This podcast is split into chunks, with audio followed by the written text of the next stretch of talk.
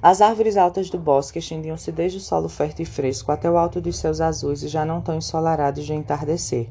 Ela caminhava por entre os grandes troncos, apoiando-se em um deles vez ou outra, enquanto pendia constantemente para a queda.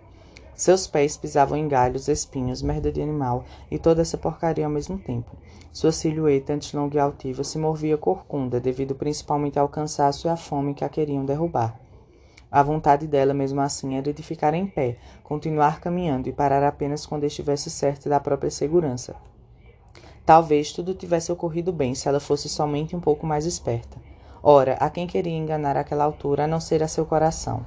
Havia fracassado, isso era óbvio, mas ainda era difícil demais reconhecer a própria falha. Seus cabelos longos e negros eram erguidos pelo forte vento da tardinha e a faziam parecer o fantasma moribundo esgueirando-se pelos arvoredos, um ar que só era ampliado pela coloração gélida e pálida de sua pele. Seu corpo alto e magro, mas bem definido, com curvas demarcadas sutilmente e dotado de um par de seus fartos e enervados, doía de forma incomensurável. As horas de caminhada e as de corrida haviam a deixado em um estado elevado de desgaste, no qual jamais, nem em suas piores noites de sono, ela imaginou uma vez se encontrar. Os trapos que usava agora, antes foram parte de um belo e formoso vestido, feito em veludo e cetim e adornado por mais de dez dúzias de pedras preciosas, que certamente caíram pelo caminho durante a fuga. O tecido, que antes prefugia nas cores roxo e púrpura, encontrava-se nesse instante marrom, coberto de terra e lama, com folhas secas e verdes a ele grudadas, assim como fragmentos de fezes de alguns bichos, em cima das quais ela caíra ao decorrer do doído trajeto.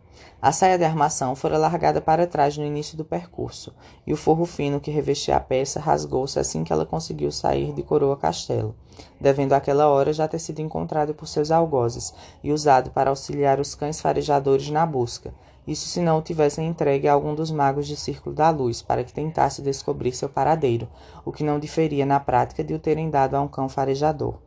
A decadência física em que estava, entretanto, não se comparava nem de longe ao sentimento de tristeza e desmoralização que tomava conta de sua mente. Sentia-se um lixo, um animal indefeso, uma verdadeira fracassada. Não reconhecia a si mesma, não conseguia ver naquela mulher suja e imunda a soberana que nascera para se tornar, dada a sensação e além, se metamorfoseava por demasiado profundo e inconveniente, pois era como se o seu sangue não fosse mais o mesmo, como se até geneticamente sua implacável essência tivesse sido alterada. E fora.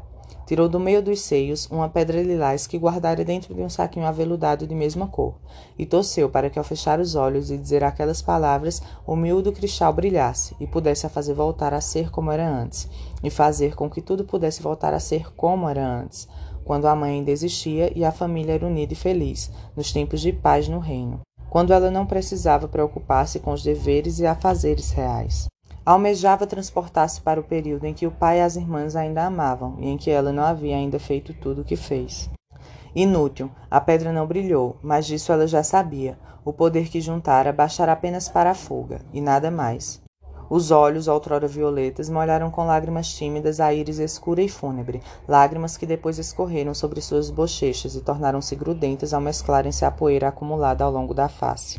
A Dina as ignorou instintivamente, tentando desviar do fato de que brevemente a morte chegaria para abraçá-la. Nada voltaria a ser como antes, e ela talvez fosse a culpada. Mas, ainda possuía certa sensatez, não tomava para si toda a culpa. Porque tudo dera mesmo tão errado, tinha calculado milimetricamente cada detalhe do plano e tinha certeza de que poderia atingir a meta que traçara sem sequer tornar-se suspeita. Ainda assim, a existência traquina pregara-lhe peças, e provavelmente a sorte não estivera ao seu lado, nem a maldita deusa, a quem dedicou-se a servir desde a infância, em nome da qual fizera tudo aquilo, e quem ela acreditava ser o pilar que sustentava sua vida.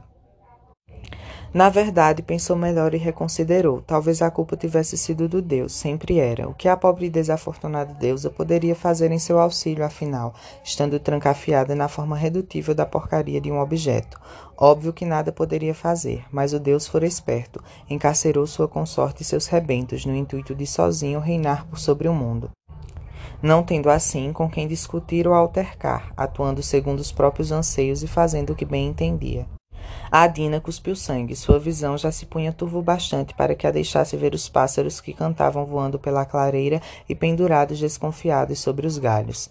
O barulho de água corrente denunciava a presença de um rio a alguns metros ou quilômetros de distância. Era o dourado, certamente, com sua correnteza cristalina, límpida e doce, radiante como a estrela Egos nas mais belas manhãs em que nascia. Ela compreendeu, não conseguiria alcançar o rio, nem beber da sua fonte. Caiu desfalecendo no chão, infeliz e vendo a vida inteira passar à sua frente. Não alcançaria as terras a oeste, não seria a rainha bondosa e justa que unificaria todo mundo como sempre desejou. Sequer seria alguma coisa além de restos mortais esquecidos que brevemente os chacais despedaçariam. Do que adiantar então fugir da guilhotina quando teria um fim ainda mais pobre e tão indigno?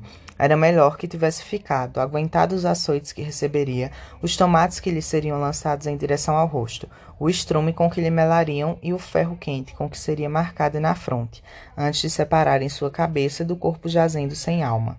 Agora, contudo, nada mais adiantava. O Senhor maldito e cruel, cuja suposta bondade e o infinito amor sempre pareceram estranhos e falsos a seu coração, venceria, e ela não poderia libertar a deusa que encontrou em si, a mulher que era a fonte verdadeira do poder que possuía e que por homens fora tomado. Se houvesse sequer um pequeno bocado de magia em seu espírito, se ela pudesse ao menos um pouquinho acreditar que era possível, mas não, depois de todas aquelas coisas, não dava para ter fé uma outra vez. As pálpebras contra a vontade foram cerradas, e antes que o funcionamento dos ouvidos também se comprometesse pelo desmaio, uma voz ecoou vindo de não tão longe. Milord, creio ter encontrado algo para vós, e parece-me uma mulher. Uma varia pode ser muito útil agora, não?